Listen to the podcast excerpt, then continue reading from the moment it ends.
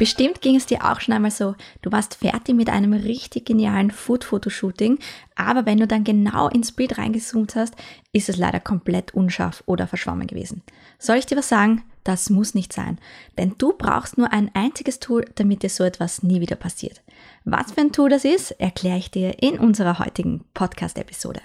Hey und hallo, schön, dass du dabei bist bei unserem Podcast Food Photo Campus. So schaffst doch du geniale Food-Fotos. Du bist hier genau richtig, wenn du deine köstlichen Rezepte oder deine Ernährungsexpertise mit genialen Fotos noch wirkungsvoller präsentieren möchtest. Wir sind Food-Fotografin Cornelia und Food-Stylistin Mariella und wir zeigen dir mit Hilfe von verständlichen und leicht umsetzbaren Tipps, aber auch anhand unseres Profiwissens, wie du ab sofort geniale Food-Fotos schaffen kannst. Und gemeinsam bringen wir deine Fotos auf das nächste Level. Ja, dann starten wir gleich rein in unsere heutige Podcast-Folge. Ich bin Food-Fotografin Cornelia und ich möchte dir mal meine Geschichte erzählen, was es so mit unscharfen Bildern auf sich hat. Zwar als ich 2009 nämlich an der Prager Fotoschule zum Fotografieren begonnen habe, haben uns wirklich alle Lehrer und Lehrerinnen gesagt, okay, fotografiert unbedingt nur mit Stativ und ganz wichtig ist, dass ihr darauf achtet, dass ihr ein hochwertiges Stativ habt. Okay, Gut, ich habe mir das angehört. Was hat die liebe Cornelia also als erstes gemacht, als sie zum Fotografieren begonnen hat? Genau, ich habe mir ein hochwertiges Stativ besorgt. Und zwar, ich habe mir eins von Manfrotto genommen mit einem Kugelkopf und habe mir gedacht, so gut, na dann probieren wir das mal aus mit dem Stativ.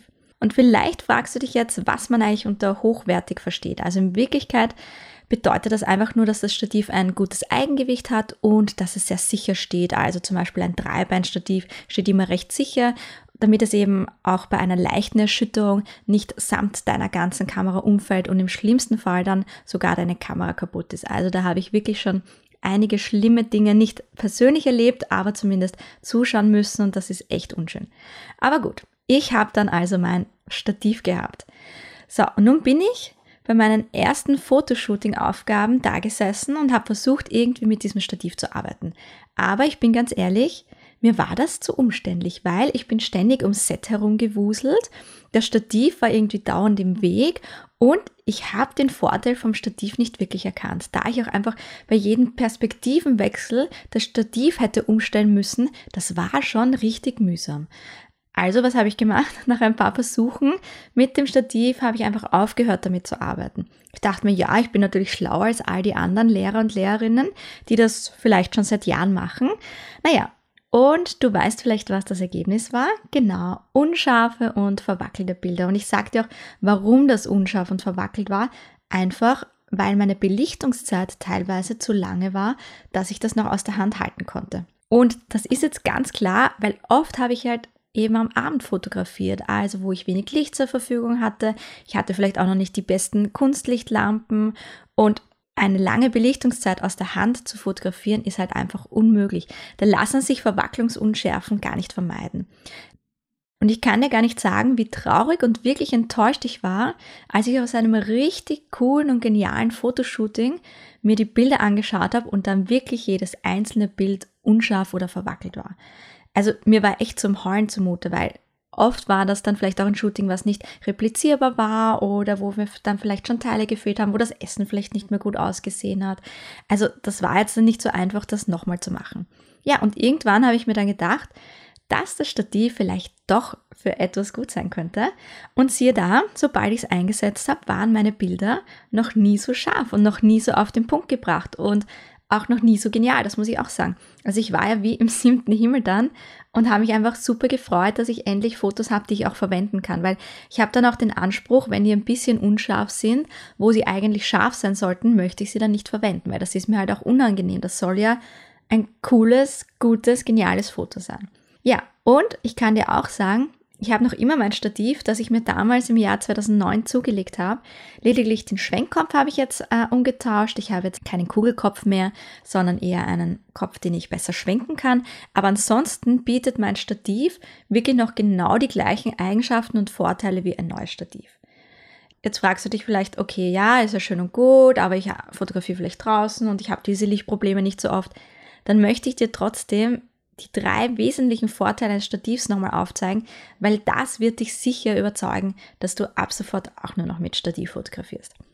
Erstens einmal, also das haben wir ja schon gesagt, dass ein Stativ eben einfach dafür sorgt, dass deine Fotos nicht verwackeln oder unscharf sind, wenn deine Belichtungszeit sehr lang ist. Also da sprechen wir jetzt von über einer Sechzigstel Sekunde. Das heißt, wenn die Belichtungszeit länger als eine Sechzigstel Sekunde dauert. Man sagt eben so eine Daumenregel, dass man prinzipiell Fotos aus der Hand, also ohne Stativ fotografieren kann, wenn sie bis zu einer Sechzigstel Sekunde die Belichtungszeit ist, aber auch da musst du eben schauen, dass du einen ruhigen Stand hast. Gut, der zweite Punkt ist, und das ist wirklich ein entscheidender Vorteil von einem Stativ, dass du keine Assistenz oder Unterstützung benötigst, wenn du zum Beispiel bei deinen Foodfotos gleichzeitig Bewegung mit einfangen möchtest. Denn du hast jetzt die Möglichkeit, dass du dein, deine Kamera einfach auf das Stativ steckst und mit Hilfe des Selbstauslösers oder eines Fernauslösers einfach während du fotografierst, zum Beispiel Honig in den Tee fließen lassen kannst oder du kannst mit einem Sieb Staubzucker über dein Tortenstück streuen. Das ist halt ohne Stativ überhaupt nicht möglich, weil wie willst du gleichzeitig fotografieren und gleichzeitig hier irgendetwas drüber streuen? Das ist nur wirklich sehr, sehr mühsam machbar oder eben gar nicht, je nachdem, je nachdem aus welcher Perspektive du fotografierst. Okay, und dann kommen wir schon zum dritten Punkt, also der dritte Vorteil von einem Stativ. Und ich finde, das ist auch so wirklich eigentlich der wichtigste Punkt in meinen Augen, dass du dank eines Stativs immer die gleiche Position beibehältst, wenn du eben gerade auf der Suche nach dem optimalen Foodfoto bist. Das klingt jetzt vielleicht ein bisschen komisch, weil vielleicht denkst du dir, okay, ich möchte nicht immer aus der gleichen Position fotografieren, aber da geht es jetzt ein bisschen was anderes, nämlich stell dir mal vor, du räumst in deinem Set gerade etwas um oder legst das Besteck anders, weil du bei deinem Testfoto gemerkt hast, okay, das schaut noch nicht so gut aus. Und jedes Mal, wenn du das umlegst und dann gehst du wieder zu der Position zurück und schaust durch deinen Kamerasucher, denkst du dir, äh, okay, jetzt habe ich aber irgendwie eine andere Position. Das heißt, dadurch, dass du deine Kamera nicht auf dem Stativ hast, ist vollkommen logisch, dass du dich da minimal anders hinstellst, als du vielleicht zuvor noch gestanden bist. Und dann kannst du aber gar nicht so richtig beurteilen, ob deine Props oder dein ganzes Set jetzt eigentlich passend ist, weil du ja immer einen anderen Ausschnitt und eine andere Perspektive hast. Das kann super nervig sein. Das sage ich dir wirklich aus Erfahrung. Das ist super, super anstrengend, wenn du dann 10.000 Mal das verrückst, weil du ja immer eine andere Perspektive hast. Aber es muss eben nicht sein. Stell einfach deine Kamera auf ein Stativ, dann kannst du in Ruhe das Set vorbereiten, kannst es perfekt einrichten, kannst kleine Details noch beim Feinschliff durchführen, kannst an deinem Essen noch irgendetwas verändern und dann kannst du in Ruhe dein finales Foodfoto machen. Und da sieht man mal wieder, wie man sich schwer machen kann oder wie man sich mit Hilfe eines Stativ es sich halt auch einfach einfach machen kann.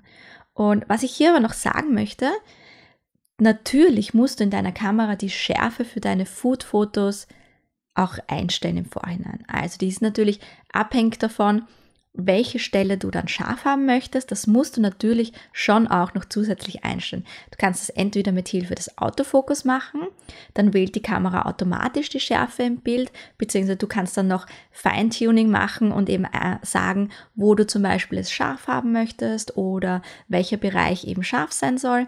Oder du machst es einfach manuell. Also es gibt eigentlich bei jeder Spiegelreflex oder Systemkamera die Möglichkeit, dass du den Fokus manuell setzt, dass du selber entscheidest, welcher Bereich scharf oder unscharf sein soll. Und sobald du das fertig eingestellt hast, bist du eigentlich ready, um dein Foodfoto aufzunehmen. Und was meinst du? Wirst du ab sofort auch nur noch mit Stativ arbeiten? Ich kann es dir wirklich nur ans Herz legen. Für mich war das damals vor wirklich jetzt schon über 14 Jahren ein absoluter Gamechanger. Und ich hoffe eben, dass ich dir jetzt mit dieser Podcast-Episode einfach diese unschönen Momente ersparen kann, wo man sich nach einem richtig coolen Fotoshooting hinsetzt, die Bilder anschaut und dann eigentlich vollkommen enttäuscht ist, weil kein gutes oder kein scharfes oder nur verschwommene Fotos dabei sind. Daher nochmals zusammengefasst mein Tipp, besorg dir ein hochwertiges Stativ, das eben einen guten Stand hat und ein gutes Eigengewicht von zum Beispiel etwa einen Kilogramm und wähle dazu einen für deine Arbeitsweise passenden Stativkopf aus und schon kannst du eigentlich das nächste Food-Fotoshooting machen. Wenn du Lust hast, kannst du deine Food-Fotos gerne mit uns teilen. Zeig uns vielleicht einfach deine Fotos oder das, woran du gerade arbeitest. Am besten verlinkst du uns da auf unserem Instagram-Account unter Foodfotocampus oder du zeigst uns deine genialen Arbeiten unter dem Hashtag Foodfotocampus. Wir freuen uns schon riesig auf deine Ergebnisse und sind schon gespannt, was du da mit uns teilen möchtest. Schön, dass du heute wieder dabei warst. Eine kleine Bitte hätten wir noch an dich. Schenke uns doch eine Minute deiner Zeit und bewerte und abonniere unseren Podcast. Du brauchst dir dafür einfach nur ein Apple-Gerät schnappen und mit einem Klick deine ehrliche Bewertung für unseren Podcast abgeben. Jede Bewertung hilft uns nämlich, dass wir für Foodlover wie dich sichtbarer werden. Und für noch mehr Tipps und Behind-the-Scenes-Einblicke folge uns gerne auf Instagram unter Food Campus. Bis zum nächsten Mal. Wir freuen uns schon auf dich. Alles Liebe und frohes Fotografieren. Und nicht vergessen, abonnieren und bewerten.